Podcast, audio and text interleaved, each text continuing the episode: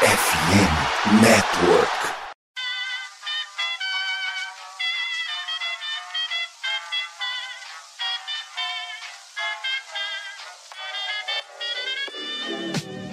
Mais uma rebatida forte. E ela tá fora daqui! Uau! E ela descendeu!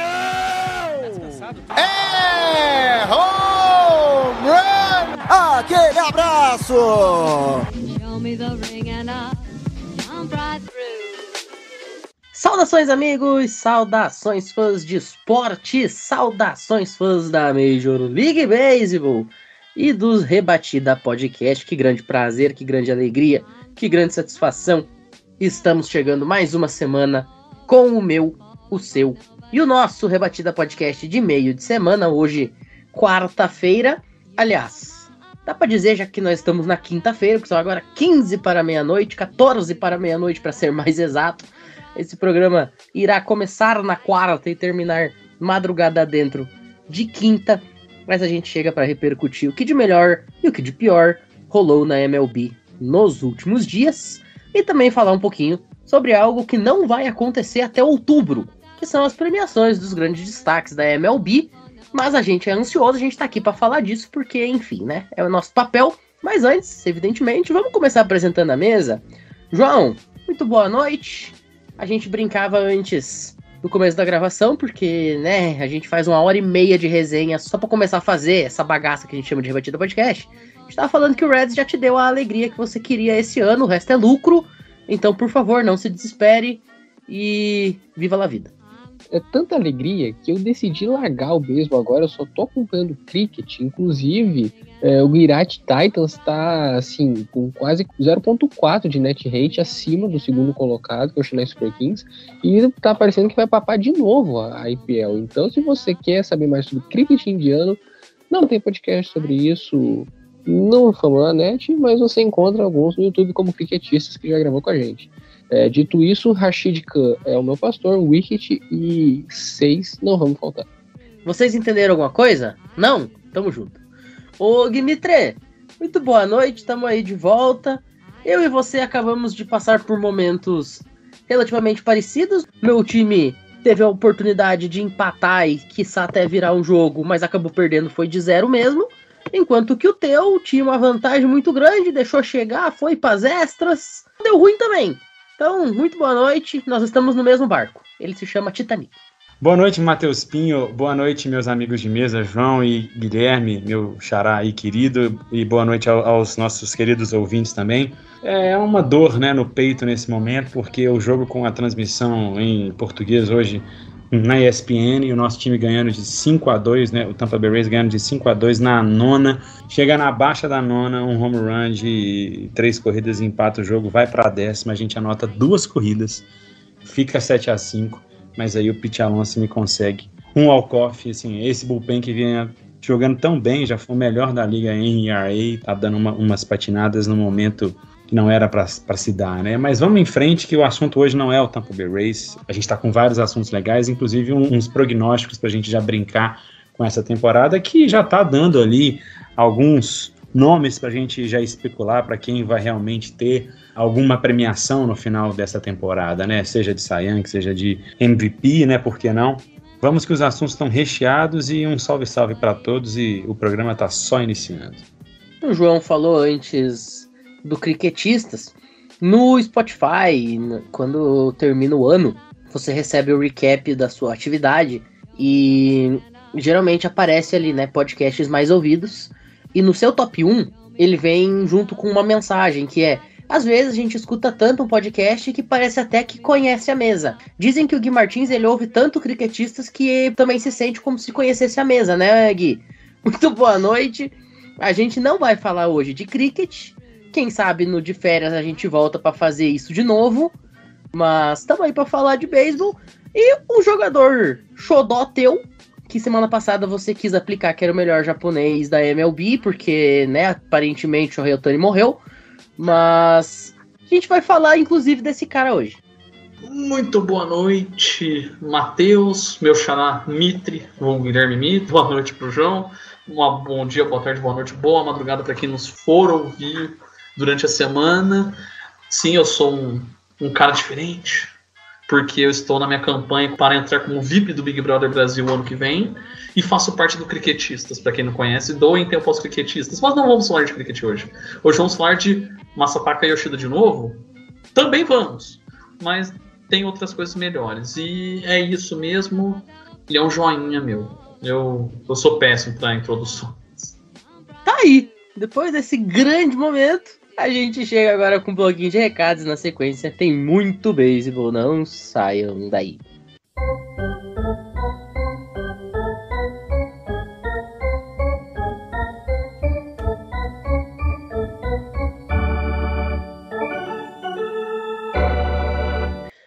Bom, senhoras e senhores, evidentemente todos vocês que estão nos ouvindo, ou pelo menos a crassa maioria, é muito fã de esporte, porque se você não fosse fã de esporte, você não tava ouvindo quatro doidão nessa festa estranha com gente esquisita falar de um esporte que menos de 1% da população brasileira conhece. Mas, você que é fã dos esportes americanos, tem agora um motivo para conhecer a loja mais completa do Brasil. E é óbvio que eu estou falando da Esporte América. Sabe por quê? Porque até dia 31 de maio, Senhoras e senhores, prestem muita atenção no que eu vou falar. Até o dia 31 de maio, a Sport América irá viabilizar entregas grátis. Eu falei entrega grátis. Mas como? Quais são as regras, Matheus? Como eu faço? É muito simples. Por fã da NFL, a linha Urban, com roupas exclusivas e originais, tá inclusa nessa promoção. Só que tem um detalhe, tá? Você tem que correr. Porque, evidentemente, se você tá colocando uma linha à venda com entrega grátis, pô, tá sendo um sucesso absoluto, tá queimando todos os estoques. Então corre. São aquelas roupas, por exemplo, que sabe quando você vai assistir um, um clipe de rap, os caras estão usando lá? É tipo isso, tá? É bem essa linha que a gringaiada usa lá. Então corre pra loja Esporte América para garantir aí seu artigo, seja do Packers, do Giants, do Patriots, do Steelers, o time que você torcer. Mas, Matheus, meu negócio aqui é beisebol, meu negócio é NBA, meu negócio é NHL. Calma que tem uma promoção especialmente para vocês, tá? Para quem curte a NBA, tem as jerseys retrô da Mitchell Ness com as lendas do esporte, também tá nessa promoção. E tem muita coisa bacana de MLB NHL que tá chegando aos poucos lá. Tem vários times que já tem uma memorabilia quase completa, tem outros times que a loja tá recebendo. Então não esquece, frete grátis até o dia 31 de maio na loja Esporte América. O link vai estar na descrição do episódio. Não deixa para depois que você vai ficar sem. E para quem for do Rio de Janeiro, de Curitiba e de Santo André, faz melhor. Vai na loja física, conhece a estrutura. Eu sei que lá no Rio, por exemplo, o Fidalgo já foi conhecer. É muito bacana a loja que eles têm lá. E claro, siga aí a Esporte América nas redes sociais. Né? Pode até mandar direct, eles estão sempre atendendo lá e corre fazer tua compra, garantir o teu artigo para chegar nas temporadas da NFL ou para curtir esse finalzinho de temporada de NBA, de NHL e a temporada completa da MLB muito bem vestido. Fechado? Então, só para deixar muito claro, até dia 31 de maio tá valendo essa promoção com frete grátis na loja Esporte América em determinadas linhas. Tá certo? Bom, dito tudo isso, daqui a pouquinho a gente tá de volta, não saiam daí e aí sim vamos falar de beisebol.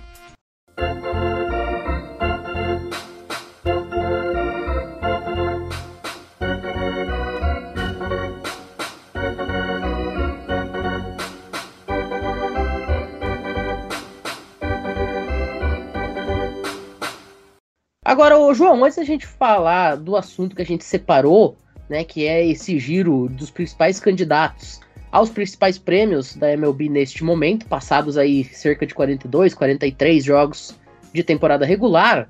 Mas antes a gente precisa falar de algumas notícias, porque coisas aconteceram. Teve pitcher pegando suspensão por estar tá com a mão grudenta, e não é o Max Scherzer. Teve jogador indo pro IL, tem um jogador que tá dodói. Conta pra gente aí, faz um giro de manchetes do que aconteceu nesses últimos dias na MLB de mais relevante. Para começar, a gente teve o Domingo Germano na partida de hoje contra o Toronto Blue Jays. Foi ejetado do jogo porque ele estava com a mão grudenta demais. Os arremessadores têm um pozinho que eles deixam no montinho para secar a mão do suor. Mas se você junta muito pouco, muito suor, a mão acaba ficando grudenta. Daí ela grudenta, dá uma vantagem devida pro pitcher. Tem que dar uma dosada também, que se você for mal intencionado, isso é uma arma a seu favor. O Domingo Germán claramente foi mal intencionado, até pelo histórico que a gente conhece dele de fora de campo, com certeza ele foi mal intencionado. E daí o juiz viu aquilo e expulsou ele do jogo. Aí ele vai pegar a mesma punição do Scherzer, 10 jogos de suspensão, mais multa. É isso que vai acontecer com o Domingo Germán, que é um animal dentro e fora de campo, no mau sentido. A gente tem o Arenado conseguindo sua milésima corrida impulsionada no jogo de hoje contra o Brewers. Arenado que vem se estabelecendo como um dos melhores terceiras bases da história. Já é discutivelmente o melhor terceira base defensivamente da liga, mas falta ainda algumas coisas ofensivamente. A temporada já estava devendo, mas já conseguiu uma sequência de cinco jogos seguidos com home run. Agora conseguiu a milésima corrida impulsionada no Arenado, que vem aos poucos recuperando e já aumentou em mais de 100 pontos o UPS dele nessa última semana. E a gente também tem o Dustin May, que infelizmente um ponto crucial da carreira dele vai acontecer hoje, por causa que ele vinha se recuperando de uma lesão de Tommy John, que ele teve em 21, ficou 22 inteiro fora, lesão aconteceu em 2021, e daí agora ele estava terminando o tratamento da Tommy John, ficou um ano e meio fora. E acontece que ele lança hoje 16 arremessos e sai do jogo na primeira entrada chorando de dor e provavelmente vai ter que fazer outra Tommy John, porque ele não conseguiu se recuperar ainda. E dependendo de qual for a gravidade, o estresse da lesão que ele agravou, pode ser que seja a última vez que a gente tenha visto o Rojão Ruivo em campo deste meio, que infelizmente o corpo não está mais ajudando. Eu só quero só fazer um, um, comentário aí, né, rápido sobre esses dois L pitchers que o João estava bem aí, né, citando nesse giro nosso aí, né, de notícias, né. Primeiro é essa situação chata do nosso querido Domingo Herman, né, que ele teve esse problema que às vezes a gente vê aquela situação que a gente já dá ela quase que como protocolar de quando o pitcher ele encerra a entrada, ele vai ter aquela conferência ali da turma ali, né, de umpires para ver se tem alguma substância ali que não é considerada das mais corretas e acha que aquilo ali é quase que protocolar mesmo, não vai ter nada de novo, mas não é o caso, né? A gente vê, já houve esse ano com o próprio Scherzer, que o João já citou, que teve inclusive a suspensão. A gente já teve no início, quando essa regra começou, salvo engano, foi ano passado. A gente já teve, já pitcher que inclusive estava até questionando, fez nota em Twitter, durante o jogo deu até chilique ali falando que era um absurdo, um constrangimento, mas são realmente mudanças que fazem parte do jogo. O jogo vai sofrer alterações ao longo dos anos, como esse ano tem as regras novas de base maior e, e o pitch clock, enfim. E esse caso que o próprio Domingo Reman ele passa, ele é, é, constrangedor de fato, mas ele é constrangedor porque o próprio Herman ele já soltou uma nota pedindo perdão ao time, especialmente porque o Yankees está sofrendo com a lesão do Carlos Rodon, que é o grande adição né, do período de free agents que o time contrata, e agora um jogador que vinha fazendo uma temporada ok, como era o caso lá do Herman, ele se afasta, leva uma suspensão, uma multa né, em dinheiro e ele assume, né? Eu estava até lendo uma, nota em que ele diz: ó, eu venho a público para eu ter que pedir né, perdão aos meus companheiros de time. Ele cita que já vem sendo usado aí já né, o bullpen há algum tempo e ele agora coloca o time numa posição mais frágil. O Yankees que estava, é, vou até dar uma checada aqui agora também em tempo real, na lanterna. Agora não é mais a lanterna que os Red Sox assumiram, mas estava até bem pouco tempo atrás na lanterna, agora são o penúltimo na American League East, agora sem o Herman. E sobre o Dustin May, vinha fazendo uma temporada sólida pelos Dodgers, né? Suspeita de que esteja fora por o ano inteiro. É uma pena. No Fantasy vinha muito bem também, eu tenho ele, sei bem diretamente que ele estava fazendo uma temporada consistente. E é um que se afasta, talvez, para não voltar esse ano. Né? Duas notícias por dois aspectos ali diferentes do ponto de vista de pitcher, um por uma questão de se afastar e o outro por lesão. E, enfim, essas mudanças fazem parte da liga, né? É, vai ter que aceitar, as regras são colocadas Há quem não concorde, mas uma vez que você está dentro do jogo, você tem que entender que seu dedo, sua mão vai ser ali na conferida e o caso lá do Herman vai ser lidar com essa suspensão e as sanções internas que o Yankees vai aplicar sobre ele. Perfeito. Bom, agora vamos dando seguimento, vamos falar de premiação em si, porque a gente sabe que se passou 25% da temporada, a gente sabe que tem time que fez 43 jogos, outros fizeram 42, a gente sabe, não precisa vocês contar isso pra gente. Mas Porém, contudo, todavia, entretanto, a gente gosta de brincar que a gente realmente é muito importante e a gente quer premiar os caras. Então vamos começar do começo. Vamos falar um pouquinho do Sayang, porque a gente tá tendo alguns candidatos meio surpreendentes neste começo de temporada. Por exemplo, eu tenho certeza absoluta que ninguém no mundo imaginava que nos primeiros 40 jogos da temporada a gente teria o Justin Steele brigando por Sayang. Alguém imaginava uma coisa dessa? Provavelmente não. Mas, juntamente ali com ele na Liga Nacional, a própria MLB divulgou um ranking que tá colocando Zach Gallen, Spencer Strider, Clayton Kershaw, Mitch Keller, além, claro, do próprio Justin Steele como o top 5. Vamos começar com o João. João, queria que você comentasse um pouquinho sobre esse ranking. Você desse aí a sua opinião também, se tem alguém que tá esnobado, se tem alguém que tá aqui que nem elefante em cima da árvore, ninguém sabe como chegou, mas vai cair. Mas é uma lista muito surpreendente, né? Você ter Mitch Keller, você ter Justin Steele juntos brigando por um Cy Young, não é uma coisa que a gente tende a esperar.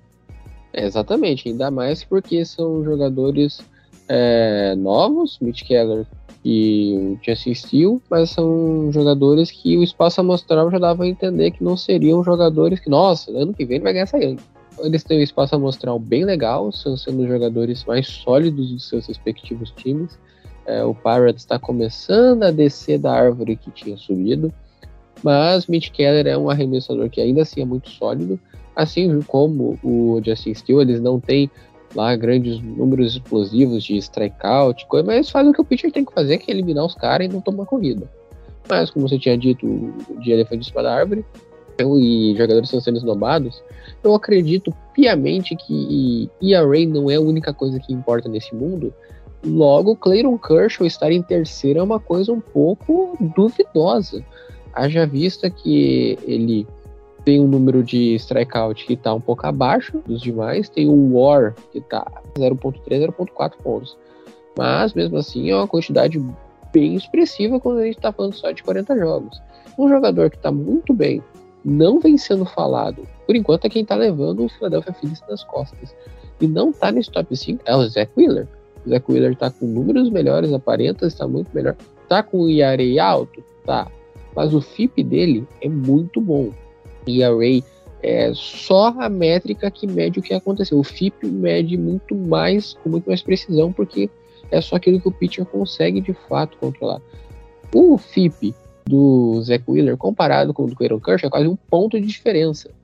Zach Wheeler vem jogando bem. Ele vem colocando em campo aquilo que ele sabe fazer. Ele não tá no top 5 por quê? Porque ele não é MVP e ele não é a novidade. Todo mundo sabe que o Zach Wheeler é bom. Então é um cara que, pelos números e tanto pela narrativa, ele vem sendo um pouco esnobado.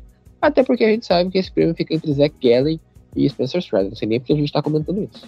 Vamos lembrar que o Zack Wheeler chegou a ser finalista e chegou a ter a mesma pontuação do que o ganhador, Corbin Burns, em 2021. Só que o Burns ganhou no critério de desempate e o Wheeler ficou sem o Cy Young dele. Ô Gui Martins, queria que você comentasse um pouquinho aqui também. Eu particularmente estou 100% com o João quando ele fala que esse prêmio vai ficar entre Zach Gallen e Spencer Strider. Inclusive, na minha opinião, se você quisesse hoje 17 para 18 de maio de 2023. Se você quisesse hoje dar o prêmio pro El Bigodon e Spencer Strider, para mim tava justíssimo, não precisa nem jogar o resto da temporada.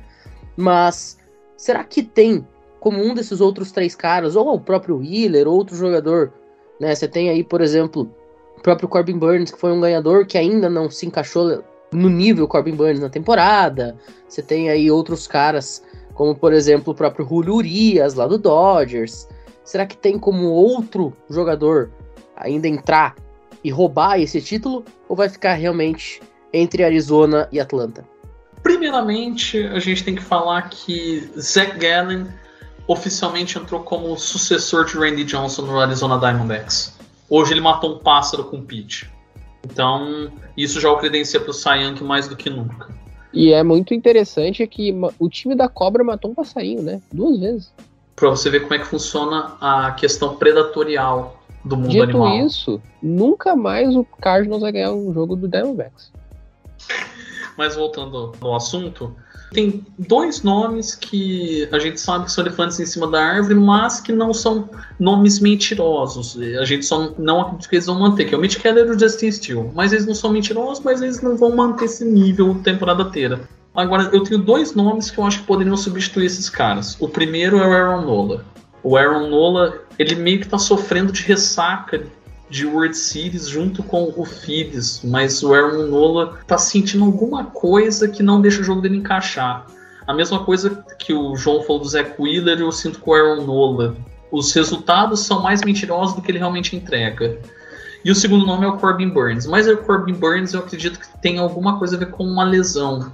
Ele sentiu uma lesão no peito há umas semanas atrás. E eu não sei se afetou a confiança dele ou se ele realmente está com o que eles chamam com a lingering injury, que é a lesão recorrente que não se cura. Mas eu acredito que são dois nomes, sim, que se aprumarem podem roubar o top 5 no Cy de Steele e Keller. Mas o meu favorito hoje é o Zach Gallen. Assim, o Spencer Strider é fenomenal. É um absurdo o que ele faz. Tá que hoje ele sofreu com o Texas Rangers? Sofreu. Mas para mim ele é o, junto com o Gallen, mas eu ainda acredito que o Gallen é muito mais eficiente pela divisão em que joga. Porque você enfrentar Dodgers, Padres, ter que subir para enfrentar o Colorado em Denver. Ainda tem o Giants em San Fran. É muito mais competitivo que uh, você pega um Mets que a gente nunca sabe para que rumo tá tomando. Só gasta muito dinheiro para nada. Phillies, que a gente sabe que o Phillies pode ser muito bom, mas ele pode entregar muito pouco. Marlins, o ataque tá com Deus. E o Nationals, que é lá o, o restolho do restolho da liga, com um ou outro prospect que eles acreditam que possa gerar alguma trade no futuro. Então, para mim, o nome hoje é o Zach Allen. Perfeito. Bom, vamos ver se alguém aí vai de fato roubar o lugar do outro, o que seria um grande estilo. Ô, João, agora vamos dando seguimento, vamos falar da Liga Americana. A gente tem de acordo com a própria MLB, o Garrett Cole, o Shane McClanahan, o Sonny Gray, o Shohei Otani e o Joe Ryan. Entre o top 5, chama atenção dois jogadores do Minnesota Twins nessa lista. O Shohei Otani, só para variar um pouquinho, aparecendo em lista de melhor jogador de alguma coisa. Nossa, que novidade, nunca esperava ver uma coisa dessas. O McClanahan e o Garrett Cole estão todo ano brigando por esse título. Mas também chama atenção alguns caras que ficaram de fora, como por exemplo o próprio companheiro do Joe Ryan e do Sonny Gray, que é o Pablo Lopes, que é um cara que tem feito uma temporada até aqui muito consistente. Né? Tem outros jogadores que também acabaram não entrando. Então a pergunta é a mesma: quem foi esnobado? Quem tá muito alto? Quem é o elefante em cima da árvore nessa lista da Liga Americana? Gente, calma, a gente tá muito longe. Mas a gente tá aqui pra falar o que a gente viu. O que a gente viu é que o Sonny Gray tá comendo a bola. E, Yankees Legend Red Legend agora ele tá sendo uma lenda no Twins. Ele já fez oito jogos, vai jogar daqui um ou dois dias. Mas ele tá com ERA de 1.39 e um FIP de 1.89. Assim, ele tá jogando demais. Ele não cedeu o home run ainda. Sonny Gray vencendo aquilo que o Minnesota Twins esperava, vencendo um pitcher regular e consistente que eles não tinham há muito tempo. E essa rotação do Minnesota Twins, como a gente falou nos últimos episódios, foi sempre a pedra no sapato do time nos últimos anos. Agora tendo o Gray, tendo o Joey Ryan, tendo o Pablo Lopes, é um time que vai ser enjoado de jogar ainda mais porque eles já estão bem, muito bem encaminhados nessa divisão central da Liga Americana e não vai voltar o Tanner Bailey, infelizmente, mas era um time que seria bastante enjoado se conseguisse engrenar ofensivamente, tendo três starters plenamente capazes de fazer grandes coisas. Mas um nome que está sendo bem esquecido, porque ele é o número 2 do time dele, quando o Degrom tá saudável, é o Nathan Evaldi, que ele também tá com um FIP baixíssimo, lidera a Liga Americana em War, é um dos que tem mais entradas arremessadas, não tem tantos strikeouts, em compensação, todo o resto dele é muito bom, a bola rápida, bem rápida, mais de 97 milhas, e 2.70 de array. É um jogador que quem conseguiu ele nas waivers do Fantasy tá muito feliz e sabe que ele entrega muito quando ele tá jogando. Então é o Valde, se a gente tá colocando Sonny Gray, tá colocando Jay Ryan, tá colocando principalmente Garrett Cole, que tá ali mais pelo que ele pode entregar, não porque ele tá entregando, Nathan Elvage também tem que estar nessa discussão, mesmo ele não sendo o principal nome do Texas Rangers. Ô Mitre, você pediu para falar sobre essa Liga Americana, então diga lá o que, que você acha. Não vale colocar mais jogador do Tampa Bay Rays também não vale falar que o McLaren é disparado melhor, que ele tem que ganhar, que dá para dar o prêmio hoje. Mas me diz aí, o que a gente pode tirar de previsão e de análise com esses 42, 43 jogos de temporada passada? Vou dar só uma passada geral exatamente nesses cinco nomes que estão mais ali ventilados, e é o que o João já, até já pontuou. Isso aqui é o que a gente está falando de momento. A gente tem a mais clara convicção que está no início ainda né, de toda uma temporada. Isso a gente está falando um cenário que ele pode, obviamente, se prolongar até o final do ano, como pode mudar semana que vem. A situação hoje, de momento, a gente tem cinco nomes que estão ventilados, inclusive no próprio site da Major League Baseball, que são, eu entendo, como três não surpresas e dois que para mim são como ali surpresas que são os dois pitches do próprio Minnesota Twins, mas falando dos figurinhas ali meio que carimbadas, o mais clássico seria o do próprio Garrett Cole, que está fazendo mais uma temporada muito boa, um jogador que me surpreende entre vários atributos que ele tem, o que mais me surpreende é o tanto de arremesso que ele tem. Só de, de bola rápida ele tem a cutter e a forcing e todas muito boas. Tem uma slider excelente, uma bola de curva muito boa, uma changer. A gente sabe o quanto que é complicado um pitcher ter dois ou três arremessos muito bons. Você tem às vezes um, um jogador que entra para um bullpen com um ou dois arremessos bons. O Cole tem cinco ou seis. É, e fora isso, aquelas estatísticas mais simples que ele está sempre indo muito bem, né? Um ERA na casa de 2, salvo engano, 2,20, alguma coisa assim. Uma longevidade nos jogos, quando eu quero dizer, de várias entradas. Ele entra e faz várias entradas. Falando de Tampa Bay Rays, mas isso aí nem é sendo ali, né, clubista, é um fato. Como é que você não cita o Shane McClanahan, que está 7-0 na temporada, um canhoto que tem uma bola rápida que bate 100 milhas por hora direto, 99, 101, tá com outro índice também aí, também na GRI na casa de 2,30, um responsável direto pela campanha que hoje os Rays têm de melhor time da Major League Baseball em termos de, de standing, né? E falando agora sobre o Shohei Otani. Eu acho que ele está mais pelo que ele representa para a liga, e obviamente ele faz por merecer, do que pelo que ele tem realmente ali nem, nos últimos jogos, pelo menos, entregado em cima lá do montinho. Ele está com um ERA muito alto, né, nos últimos jogos, na casa de 6 ou 7. Ele está cedendo muito hit, mas a gente sabe que o Otani é o Otani, inclusive o início dele de temporada ali, abril, inicinho do mês de maio, ele estava com ERA na casa de 0,8, 0,9, mas não é a fase que ele está ali vivendo nessa, nessa sequência desse mês de maio, mas mesmo assim ele ainda lidera a Liga Americana em strikeouts com 71 e a liga inteira em betting average dos oponentes na casa de 1,45, né? Tá cedendo em média ali 14,5% né, de rebatidas. Falando, enfim, das surpresas, como o João já bem já pontuou, tem o próprio Sonny Gray do Twins, né? Um, um veterano de 33 anos, sendo que 11 ele está jogando como profissional e tem o menor aí da liga hoje de 1,39.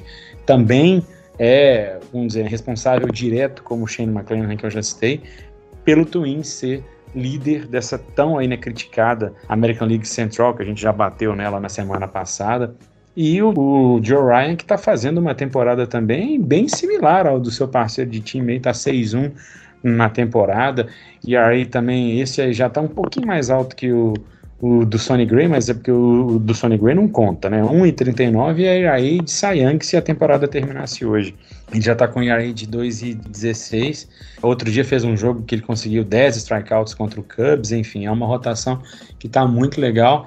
Vou aqui fazer uma bold prediction até para ser ela criticada, né? Entre esses cinco nomes, eu acho que o, o Sonny Gray ele segue no páreo para ser um candidato a Sayang no final da temporada. Eu acho que o Garrett Cole nem se fala. Shane McClanahan, não tô sendo aqui na clubista, se não tiver nenhuma lesão, porque os Rays também estão sofrendo com lesão, também segue no páreo. Agora, Otani, eu acho que se destaca mais um ano no rebatendo, né?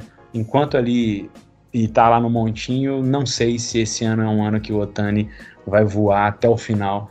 O protagonismo dele esse ano vai ser no bastão. e eu acho que a gente vai ficar com esses três. Outros dois ali candidatos para surgir, o João falou de Nathan Eovaldi, não sei, o próprio Eduardo Rodrigues, acho que também não sei, precisaria de pensar um pouco mais para poder é, jogar mais dois nomes nessa lista aqui, da Liga Americana, eu estou dizendo. Agora, eu estou aqui cravando que Garrett Cole, Shane McClanahan e, e Sonny Gray até o final do ano, né, até o final da temporada de, de 23 estão no páreo para Sayang da Liga Americana. Perfeito. Agora vamos de bate-pronto, sem pensar muito. João, hoje, ganhador da Nacional, ganhador da Americana, não pode explicar. Zach Gallen e Kevin Gausman. De Martins? Zach Gallen e Garrett Cole, com dor no coração. Mitre? Zach Gallen e Sonny Gray, para dar uma variada e sair dos nomes que a gente sempre cita. Eu fecho com Strider e Sonny Gray. Vamos ver o que vai acontecer até o final do ano. Bom, agora a gente faz uma rápida pausa. Logo depois da vinheta, sobe o órgão e a gente volta para falar de MVP. Não saiam daí.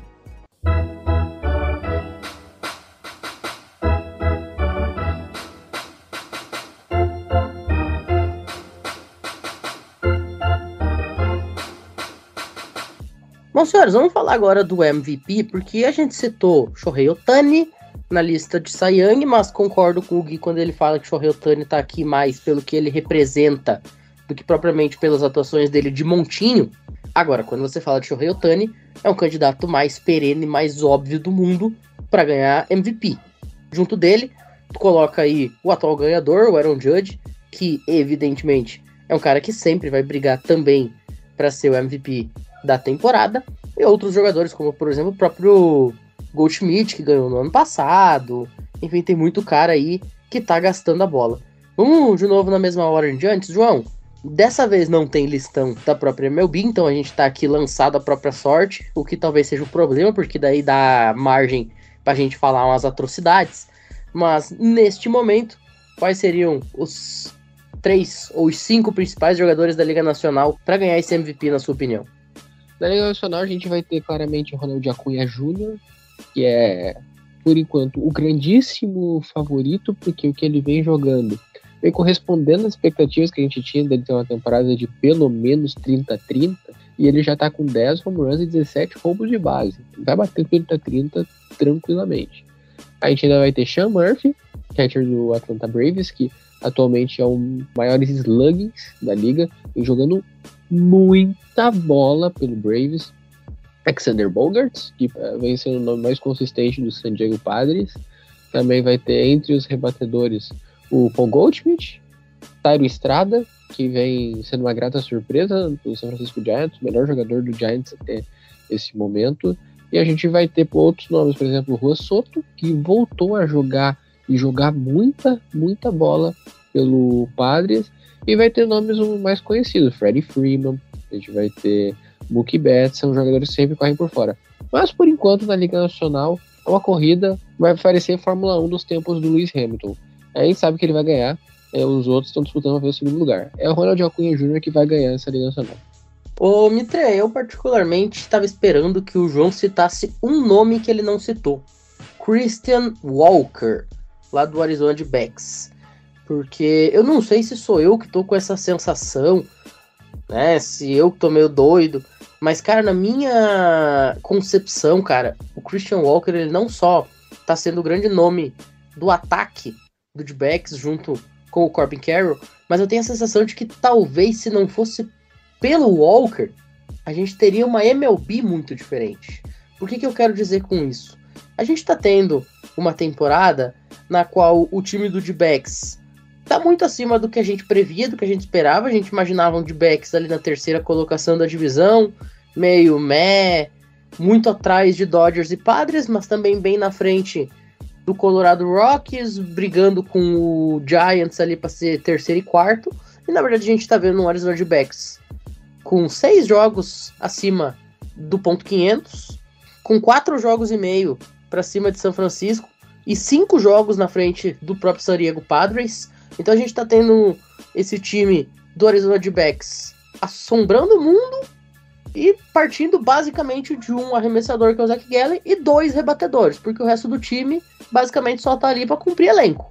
Então, Não sei o que, que você acha, se você acha que eu também tô meio doido, mas na minha opinião, Christian Walker ele era um cara que tem que estar tá nessa lista e talvez eu colocaria ele até mais alto do que alguns que foram citados. Caso aí, por exemplo, do próprio Goldschmidt. Então, Pinho, eu concordo 110% com você, especialmente quando a gente está falando de um time que tem um payroll mais assim, limitado, né? Hoje a gente tem ali na Audibex com 118 milhões ao ano, para ser mais exato, 115 milhões ao ano. Sempre gosto de fazer o paralelo com os mais ricos, só para dar uma referência.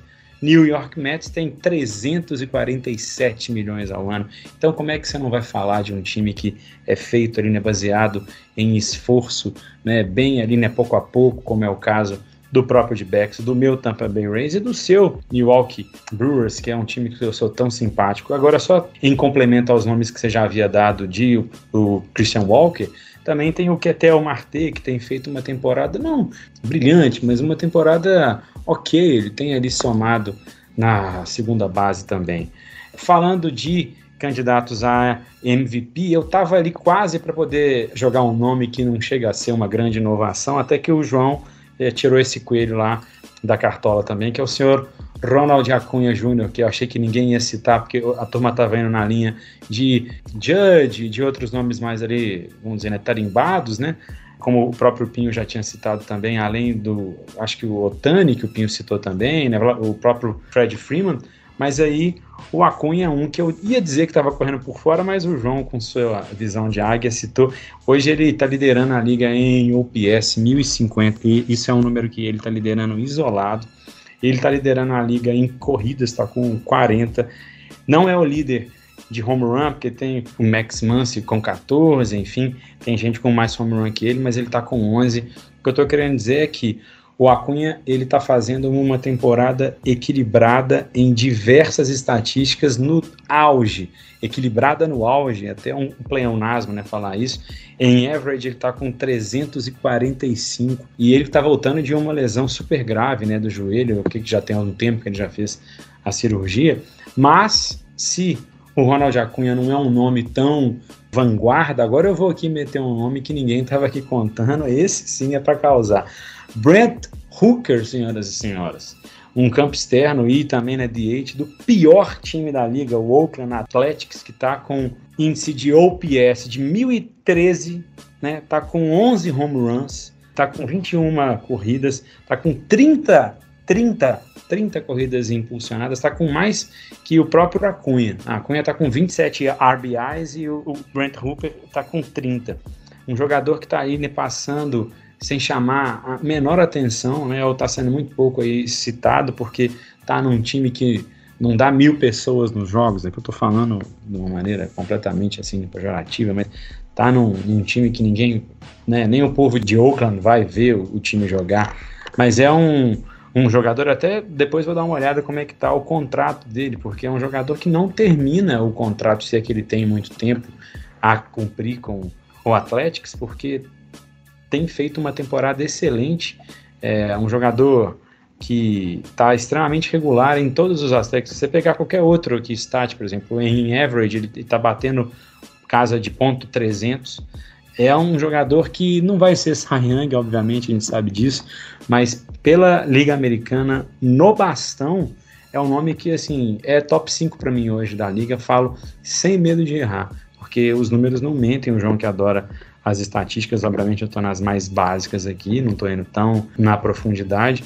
É um jogador que está chamando bastante atenção é, e está num time que ninguém olha, mas tem ali um grande ali, talento e hoje esse nome é o senhor Brent Hooker. Lembrem desse nome. Muito bem. O Gui Martins, e pelo lado da americana, quem você acha que a gente destaca? Além dos óbvios, né? A gente citou aqui, por exemplo, o Judge, o Otani, são caras que é mais óbvio do que andar para frente que vão estar tá nisso daí. O próprio Andy Dias vinha jogando muita bola até o momento que se lesionou. A gente tem o Jordan Alvarez, que também é um cara muito consistente. O Arozarena é um cara que também, quando tá conseguindo jogar aquilo que a gente conhece dele, é um forte candidato. Mas fora isso, e não vale citar Masataki Yoshida, torcedores, calma. Quem é, na sua opinião, o grande sleeper da Liga Americana para o prêmio de MVP? Ele, que nunca mais vai ser gozado por ninguém. Marcos Simen, do Texas Rangers. Eu precisava fazer essa piada. Ele lidera a Liga Americana em War, primeira coisa. Segunda coisa, ele vem se mostrando constante no bastão e na defesa já fazem uns bons cinco anos. Tirando aquele ano da pandemia, que foi todo muito maluco, ele vem entregando muito desde 2018, na época do Oakland A's. Tanto que aí o Texas Rangers quebrou a banca com ele ano passado. Ele, para mim, talvez seja o grande nome dos não citados. Ele é um jogador que, no início da carreira dele, no Oakland A's, todo mundo chamava ele de late bloomer, porque ele desabrochou muito tarde. E ele era um jogador que, a princípio, era focado em defesa. Ele não era um grande rebatedor, ele era um rebatedor de contato. Mas depois ele começou a desenvolver power, e aí ele já chegou a ser terceiro lugar em votação para MVP. Então eu acredito que agora, com esse Texas Rangers revigorado, não sei se ainda pleno como contender, mas é um time forte que até me surpreendeu, pelo menos nesse início de temporada, por estar na frente de Mariners e de Astros, que eu acredito que são equipes mais fortes e mais equilibradas que o Texas Rangers. Ele é o principal nome para mim que as pessoas desvalorizam, mas ele não pode ficar de fora. Ele é um jogador muito constante no bastão, ele tem uma uma defesa muito forte, ele consegue muitos contatos, ele tem uma, uma porcentagem relativamente alta de walks e ele é versátil porque ele pode jogar nas duas posições do middle infield, como short e como segunda base. Então, vale a pena ficar de olho nele e muito do que o Texas Rangers faz esse ano passa por Marcus Simeon. Perfeito. Mesma pergunta de antes, então. O João não pode pensar, não pode justificar ganhador da Nacional e da Americana neste momento. Ronald Acunha Jr. e Vander Franco. Martins? Ronald Acunha Jr. e eu vou surpreender. O meu MVP, Marco Simen. Mitre? Ronald Acunha Jr. e Brent Hooker. Sim, senhora. Eu vou de Ronald Acunha Jr. e eu gostaria muito de poder falar um nome diferente. Mas eu acho que não tem como não ser o Shohei Otani e nem é por ele estar fazendo uma temporada muito abismal. É que o Shohei Otani em condições normais de temperatura e pressão já é o MVP. Simplesmente porque você arremessar na média e rebater na média, fazendo as duas coisas ao mesmo tempo, você já é o MVP. Só por isso. Ele não precisa ser extraordinário em nenhuma. Ele só precisa fazer o básico nas duas. E ele não faz o básico, ele é muito acima do básico rebatendo e ele é acima do básico arremessando. Então quando o cara, ele é esse nível de jogador, eu acho que não tem para onde fugir. A gente já só esquece de citar às vezes que o Wander Franco é um jogador que ele tem o que, seus 22, 23 anos. Se a temporada terminasse hoje, ele com certeza, na minha opinião, teria muitos votos para MVP. Mas é um jogador que, dado o talento que ele tem dado a condição como rebatedor e defensor que tem habilidade, daqui dois ou três anos a gente vai ter Vander Franco na mesma categoria que Mike Trout, Aaron Judge, Jordan Álvares, de segundo melhores jogadores da Liga Americana, atrás de Shohei Otani. Vander Franco é um jogador que esse ano está desabrochando muito bem. Ele é de uma posição premium. Shortstop que rebate é muito caro e é muito valioso. O Wander Franco ele rebate como poucos, defende como poucos, corre como poucos. É um cara que tem um valor muito alto. Não é um Shohei na valoração na cotação, mas é um cara que todo time sonha em ter um Wander Franco. E o time que não tem um Wander Franco paga muito caro no Wander Franco. É um jogador que a gente precisa começar a ter mais olho para as próximas temporadas, se já não para essa. Porque na Liga Americana agora a gente começar a ter dois prêmios de MVP. O MVP Shohei Otani e o MVP não Shohei Otani. Wander Franco, para mim, nesse momento, é o MVP não Shohei Otani. Nos próximos vários anos. João, só um complemento mais para dar aí, né, vamos dizer, respaldo a isso tudo que você falou, que você estava citando do ponto de vista ali no defensivo do Vander Franco. Eu que estou vendo o jogo o tempo inteiro do Tampa Bay Rays, eu vejo o Franco defensivamente, né, não é tanto ali aquela estatística que você vai achar fácil, porque você vai achar geralmente na estatística de bastão. ele na defesa, ele faz defesa de todo tipo. É a bola por cima lá da cabeça, é ele correndo de costas pro lance até achar a, a bola. É na hora que ele cai no chão, já levanta e manda rápido lá na primeira base. Ele tem aquele arremesso, seja lá na primeira ou chamar para uma double play, rápido. Aquele lance que você tem ali o shortstop indo ao chão, levantando, arrumando o corpo para poder mandar lá na, rápido lá na primeira para fazer a queimada, né? que, por exemplo, o O'Neill Cruz é muito até elogiado por isso. O Franco tem esses atributos todos, além de todos os outros ofensivos que o João já falou, e eu não vou repetir aqui. Defensivamente, ele é um jogador extremamente relevante. Quando você soma isso a um índice bom no ataque, você tem um jogador realmente bastante completo, e nesse sentido, o Franco ele atende mesmo. Muito bem. Bom, mas a gente fechar o episódio então, vamos dar um giro pelos rookies, porque a gente tem o Masataka Yoshida, neste momento desponta muito fortemente para ser o ganhador da Liga Americana neste quesito. Vamos lembrar que o Rook of the Year, um prêmio que leva o nome só de Jack Robinson, um cara que ninguém nunca ouviu falar, jogava camisa 42. E da Liga Nacional, o grande nome hoje talvez seja um jogador exatamente do Dodgers, o time que levou o Jack Robinson para MLB, que é o James Altman. E ao lado dele a gente tem o Corbin Carroll, que eu até já citei, do Arizona de Backs. Pelo lado da Liga Americana tem o Gunnar Henderson, você tem o próprio Anthony Volpe. João, vamos começar com você de novo. Na Liga Americana, na Liga Nacional, quem seria o ganhador e por que nesse prêmio de Rook of the Year? E alguém tá esnobado nessa lista que a gente tá fazendo?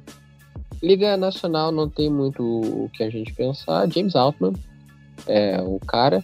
Na Liga Americana vai acabar sendo o Masataki Yoshida, mas a gente precisa começar a olhar mais para Josh Young e para Hunter Brown, do Rissonaço, Josh Young, terceira base do Texas Rangers, são nomes que podem roubar a cena daqui a algum tempo, e eu não ficaria surpreso se eles de fato ganhassem o prêmio. Ô Mitre, dessa vez você não vai poder clubistar que não tem jogador do Rays aqui não. É, eu acho que não tem muito, Pinho, a gente realmente fugir dos nomes que o João já citou, até mesmo porque pelo início de temporada é querer demais que a gente já tenha vários rookies aí que já tenham, vamos dizer assim, né, despontado para ter uma relevância. Mas só para não ficar citando o tempo inteiro aí o próprio James Altman, caso lá né, do Masataki Yoshida, que hoje, se a gente fosse terminar a temporada hoje, é Masataki Yoshida, não tem nem o que se pensar. Eu vou citar o Anthony Volpe que ele não tem números expressivos demais, apesar que ele tem ali um, um OPS ali na casa de 700, vai, não é nada de absurdo, mas já está com seis home runs, também não é nenhum número expressivo, mas o que tem me chamado mais a atenção dele, e não é, obviamente, já falei, né, é Masataki Yoshida, ok, mas só para dar um contraponto, ele tem ali aparecido em alguns lances bastante clutch, Outro dia ele meteu um home run contra os Rays num, em uma hora decisiva do jogo que os Yankees estavam atrás e com esse home run dele, salvo engano, foi de duas corridas, os, os Yankees passaram à frente na reta final do jogo e ganharam a partida no home run dele. E obviamente acho que teve mais alguma corrida depois, não tenho mais certeza do que, que aconteceu nesse jogo. Do ponto de vista defensivo, ele também tem feito partidas interessantes. Não é ainda 100% refinado, ele ainda deixa umas bolas caírem da luva, umas ground balls que ele poderia fazer uma queimada, mandar lá na primeira base, ele às vezes deixa a bola dar uma pipocada na mão, mas ele é muito consistente. Quando eu cito que ele dá essas vaciladas, não quer dizer que ele não tem sido consistente. É uma coisa ou outra ali de um novato mas é só para realmente apresentar um, um, contraponto. Não tem como fugir de Masataki Yoshida na Liga Americana e James Altman na Liga Nacional, não. Vai, Gui Martins, destile todo o seu veneno. Vou começar pela Liga Americana, obviamente, que é Masataki Yoshida na cabeça e ninguém tasca, e quem discordar, discorde na sua casa, porque aqui não é lugar para discordância, aqui é lugar para afirmações, eu já estou afirmando. Mas eu quero ressaltar um pequeno nome que é small sample size? É. Mas ele pode ser um grande achado. Bryce Miller. Novato que o Seattle Mariners botou para substituir Robbie Ray na rotação. Começou o ano muito bem e ninguém citava ele nem nas minors. E se ele manter esse nível, eu acredito que ele possa não vencer o Roy, mas ele pode pegar um top 3 sim, se ele manter esse nível. Já na Liga Nacional, não tenho o que falar. É Corbin Carroll na cabeça. Quem discordar vai discordar na sua casa. Eu não quero saber. Aqui ninguém discorda. É nós. É Corbin Carroll na cabeça. James Altman, enquanto ele tiver com 33% de K, é Corbin Carroll na cabeça. Ele é muito melhor e vai ser muito melhor. E eu tô maluco. É nós. Bom, É, o, o Gui ele só não colocou o Yoshida também na Liga Nacional por causa que não vai ter tantos jogos contra a Liga Nacional, senão ele ia pegar só os jogos que ele fez contra a Liga Nacional, fazer a slash line dele e colocar que ele também é o rookie da Liga Nacional. não fica dando ideia. Eu só ia falar uma coisa, né? O quão curioso é um time com bala na agulha do ponto de, de vista financeiro, como é o caso do Dodgers, está revelando um novato do ano, né? Ou um candidato a isso, né? É um paradoxo muito louco. Um time que o tempo inteiro aposta em free agency ou então em tá pegando jogador é, a peso de ouro, está revelando um grande jogador como novato do ano, um cara que veio da sua própria farm é um negócio interessante que faz a gente pensar que talvez seja por isso uma, uma das razões de o Mets estar sempre metando, né? Acreditar só em free agency o tempo inteiro. Os Dodgers não que não sejam assim, mas olha aí, a gente vê que tem de vez em quando surgem uns contrapontos para sair gente da própria base. Isso é legal demais. O Dodgers que também tem o Miguel Vargas jogando muito bem. Não nesse ponto, mas jogando muito bem. Bom, vamos passando a régua no episódio então, mas antes, um dos momentos sempre aguardados, vamos falar das séries da semana. Mas antes, claro, vamos fazer aquele giro pelas séries que irão acontecer neste fim de semana, porque nesta quinta-feira, a partir de 20 para as 9, a bolinha voa lá em St. Louis, no Busch Stadium, para Cardinals e Dodgers abrindo a rodada de fim de semana. Na sexta, a partir das 7h30 da noite, os Pirates recebem o Arizona Diamondbacks, o Cincinnati Reds recebe o New York Yankees e os Brewers enfrentam em São Petersburgo o Tampa Bay Rays. A partir das 8 horas da noite, o Chicago Cubs viaja para Filadélfia jogar contra os Phillies, os Nationals enfrentam em Washington o Detroit Tigers, o Toronto Blue Jays recebe no Canadá o Baltimore Orioles, o Guardians vai até Nova York para jogar contra os Mets e o Seattle Mariners mede forças com o Atlanta Braves no Truist Park em Atlanta. A partir das 9 da noite, Texas Rangers pega o Colorado Rockies. Em Arlington, o Chicago White Sox, no lado sul de Chicago, pega o Kansas City Royals. E o Houston Astros recebe o Oakland Athletics no Texas. E a partir de 20 para as 11, a gente tem o Angels contra o Twins em Anaheim, os Padres contra o Boston Red Sox em San Diego. E para fechar a rodada, 11 h 15 da noite da sexta-feira, Giants e Miami Marlins na Bahia de São Francisco. Ô Mitre, sua série da semana e por quê? Bom, não tem como eu não citar a série que vai ter nessa sexta-feira e vai até o domingo, uma série, portanto, de três jogos. Entre o meu time, podem me chamar aí de clubista, e olha que eu não tenho aí, né, geralmente escolhido o Tampa Bay Rays nas séries da semana, mas aí quando é o Tampa Bay Rays contra o meu segundo time, né, aquele meu time ali do coração também, Milwaukee Brewers fica difícil. Então a gente tem uma série que já tem dois pitchers definidos pelos Brewers, que é o Sr. Adrian Hauser no primeiro jogo e o Freddy Peralta no terceiro jogo. Do lado do Tampa Bay Rays nós não temos nenhum pitcher definido, porque basicamente numa rotação de cinco pitchers, hoje os Rays têm somente três. É o Shane McClanahan, o Zach Eflin, que chegou agora para esse ano, aliás, a, a, contratação mais cara da história do Tampa Bay Rays, e o Josh Fleming, que outro dia estava até na AAA, porque Drew Rasmussen, que até poderia fazer uma lei do ex, foi para a IL de 60 dias, e o Jeffrey Springs já está lá também. Então hoje, esse momento que nós estamos aqui gravando esse podcast, se você entrar na série lá da semana e ver o calendário, não temos nenhum da parte do Tampa Bay Rays, não temos nenhum pitcher para esse, esse duelo, então chance de você ter aquele formato de ter um pitcher abridor e depois o bullpen fazendo bulk, enfim, tá uma grande incerteza, né? É o que a gente temia, um time de baixo orçamento, quando as lesões acontecem, dói muito mais que um time rico. Mas é assim que o Tampa Bay Rays se vira. Vai ser uma série interessante porque são dois times que são líderes em suas divisões. O duelo, como o Pinho já falou, é na Flórida, então o estádiozinho ali coberto, com todas as críticas que o Tropicana recebe, mas é pelo menos fator ali climático não vai ser um problema. É uma série interessante que eu, em particular, vou assistir com todo carinho e Obviamente torcendo pelo Tampa Bay Rays, mas se a coisa for pro lado dos Brewers, um joguinho ali desses três, eu não vou achar tão ruim, não. Muito provavelmente Eric Lauer no outro jogo, viu? Considerando os starts mais recentes, quem andou jogando pelo lado dos Brewers, muito provavelmente Eric Lauer fazendo o jogo que resta. O Gui Martins, e você, sua série da semana e por quê? Poderia falar de Red Sox at San Diego? Poderia, em conta do meu amor X-Men com Red Sox. Mas não, hoje não vou ser clubista. Hoje vou de Atlanta Braves e Seattle Mariners, dois dos times mais divertidos da liga. Adoro ver os dois times jogarem. E ainda jogo em Atlanta. Vão ser três jogos muito divertidos. Depois da decepção que foi o meu palpite da semana passada com o meu Red Sox. Então não vou de Red Sox, vou de Braves e Mariners. Não percam, serão três grandes jogos. Perfeito. Eu vou deixar minha recomendação aqui em Toronto e Baltimore. E são alguns pontos bem básicos. Primeiro, são dois times rivais, o que já dá um dinamismo muito bacana para o confronto. Segundo, são dois times que têm campanha muito idêntica, enquanto que Baltimore tem 28 vitórias, 15 derrotas, Toronto tem 25 vitórias, 18 derrotas, mas a série vai ser no Canadá.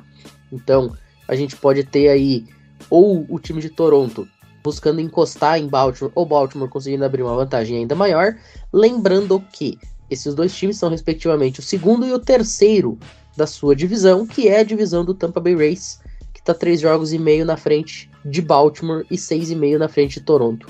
Ou seja, se um desses ainda quer sonhar com ganhar a divisão, bater o seu rival direto é imprescindível e claro torcer para o Brewers fazer a boa lá na Flórida.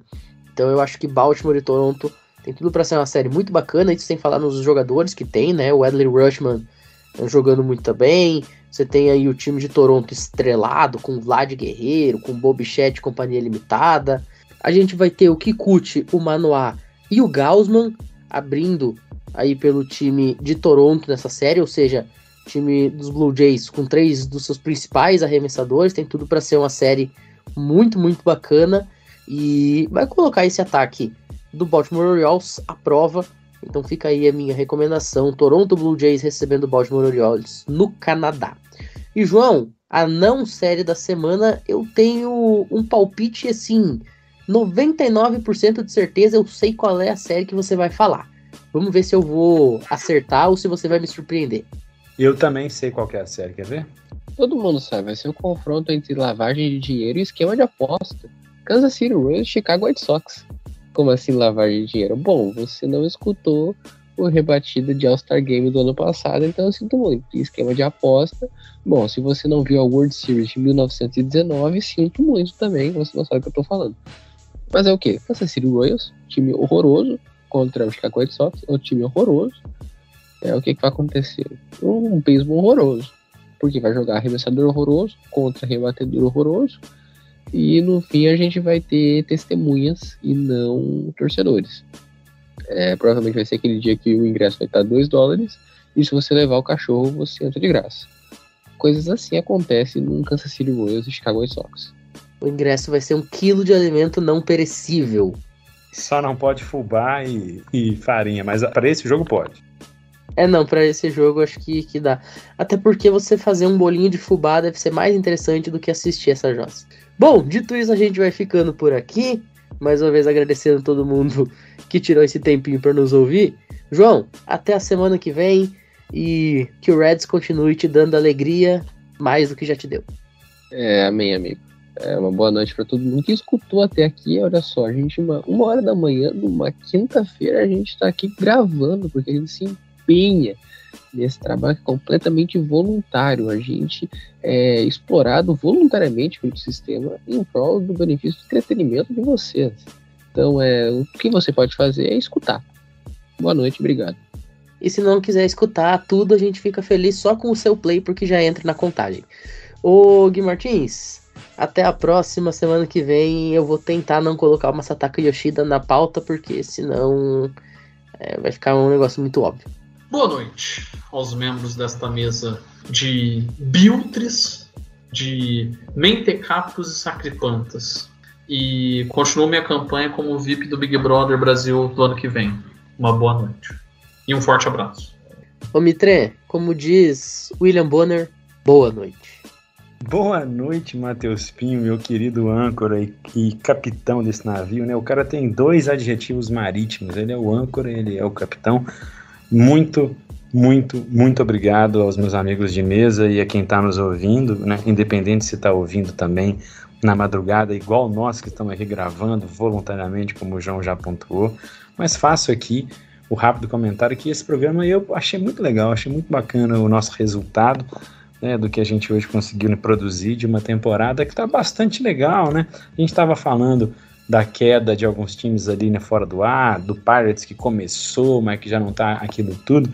Mas eles ainda estão lá no páreo, rapaz. Os caras estão em segundo na National League Central. Acho que é um caso a se, se pontuar ainda.